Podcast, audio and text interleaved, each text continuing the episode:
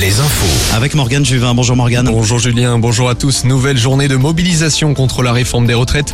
Les cortèges s'élancent en ce moment en Deux-Sèvres à Partenay. Ce sera dans les heures qui viennent à Vannes, Saumur, Cholet, Angers ou encore Nantes. Ces mobilisations de fin de journée sont appelées des retraites au flambeau, un autre type d'action.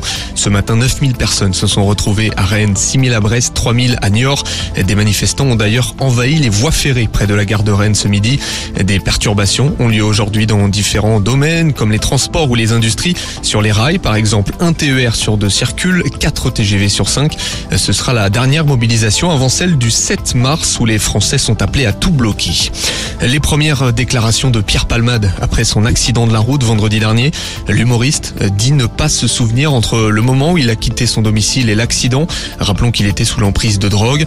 Le comédien a expliqué avoir des remords et renouvelle ses excuses auprès des victimes. Sa garde à vue a été prolongée de 24 heures.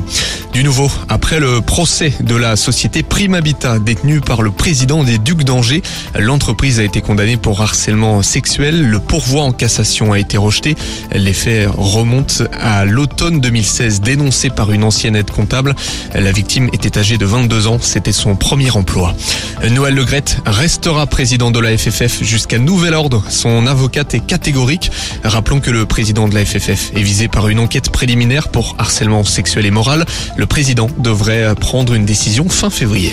La Ligue Europa, c'est ce soir en foot. Place aux choses sérieuses, plus le droit à l'erreur. Nantes se déplace à Turin pour affronter la Juventus en 16e de finale.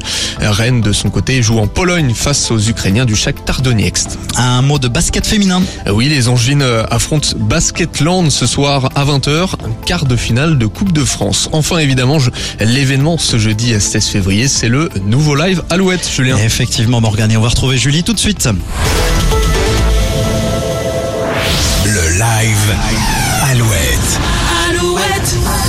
C'est le jour J, hein, ce soir live Alouette dans le Finistère à Morlaix. On rappelle l'affiche, Louise Attaque, les 4 Centuries et Louane. On